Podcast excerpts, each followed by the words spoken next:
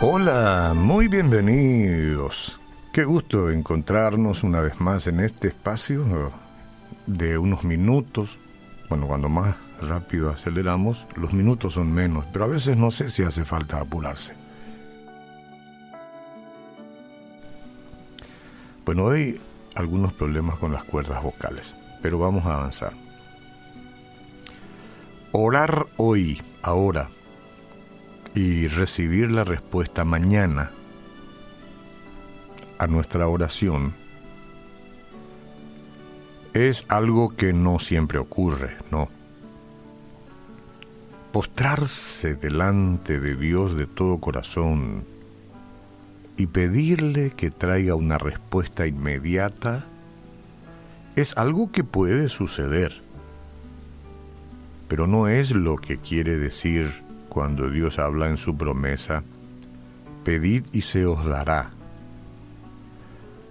Eh, o lo que dice ahí en Juan 15, en algún versículo, si permaneciereis en mí o si permanecéis en mí y mis palabras permanecen en vosotros, pedid todo lo que queréis y os será hecho.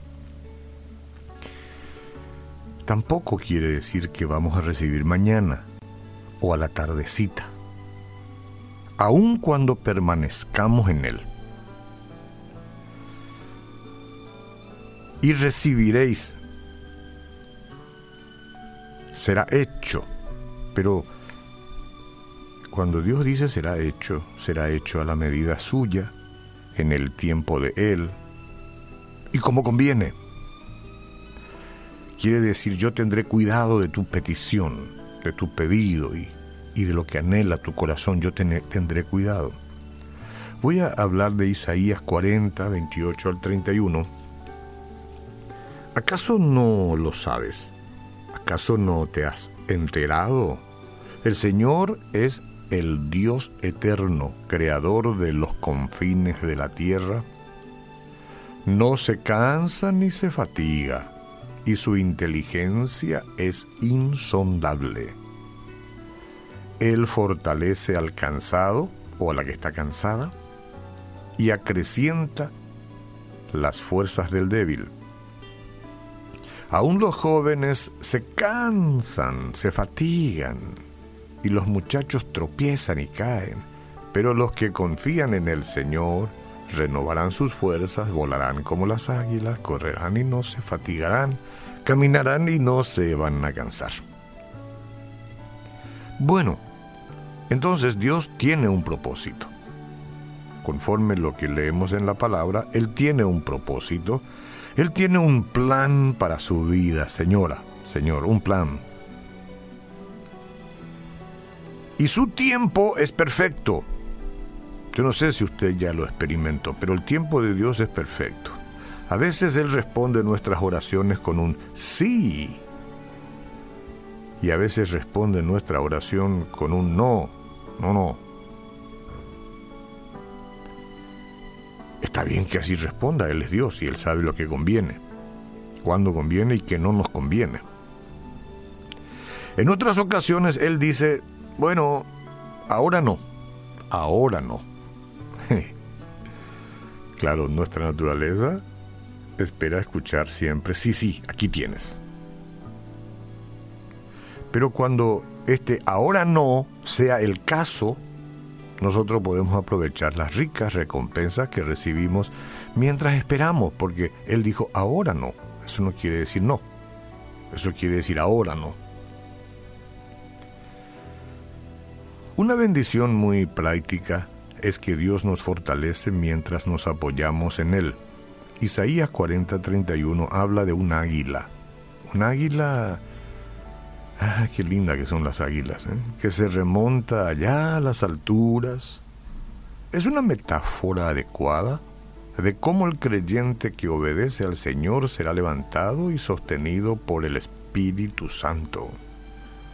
De hecho, es interesante notar que la palabra hebrea para viento y espíritu vienen de la misma palabra, ruach cuando enfrentamos una decisión difícil, cosa que nos pasa a todos, y muchas veces en la vida, cuando enfrentamos una difícil situación, lo fundamental es aprender a esperar.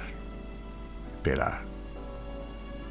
No hay ningún versículo de las Sagradas Escrituras que nos diga que debemos tomar las riendas de nuestra vida y encargarnos entonces nosotros de librar nuestras batallas. No, Dios es quien lo hace a nuestro favor. Él es quien lucha por nosotros. Nosotros luchamos solos y, quedamos devastados.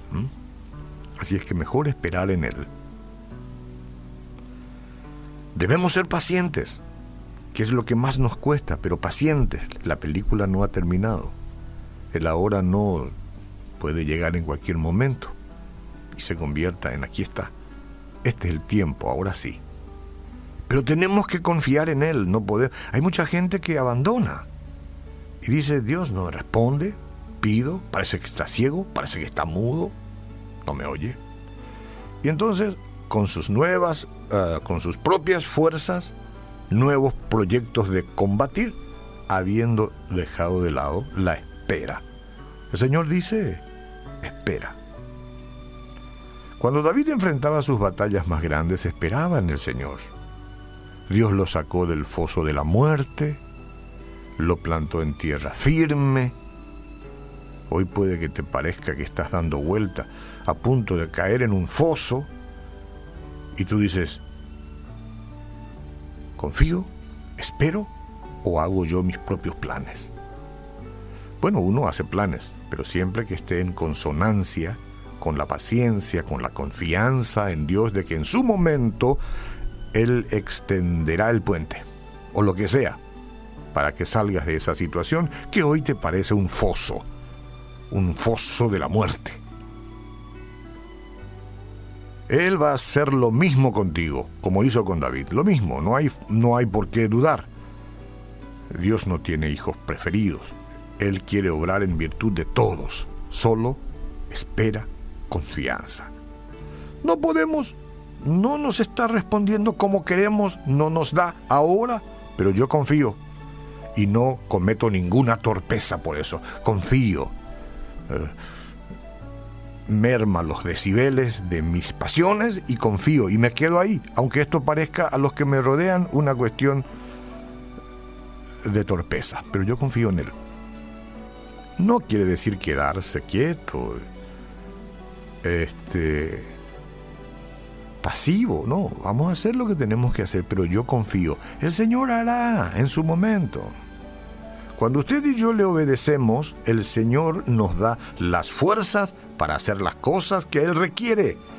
Y mientras estamos esperando, hacemos las cosas como Él requiere. Su Espíritu hace por nosotros lo que nos resultaría imposible hacer por nosotros mismos solos. Me encanta eso. ¿Cuántas cosas has hecho por mí, Señor? Y no que yo sea un desinteresado, ni que yo tenga un brazo caído para nada. Aun cuando tenga brazos levantados, yo solo no puedo. Y me has mostrado que tú eres el dueño de cada y todas las circunstancias de la vida.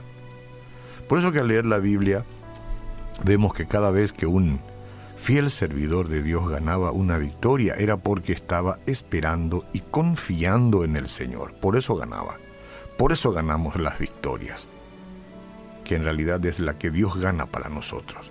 De la misma manera, usted y yo, entonces podemos experimentar la victoria si esperamos en Él. Y ahora respondemos, sí Señor, Jesús, espero en ti.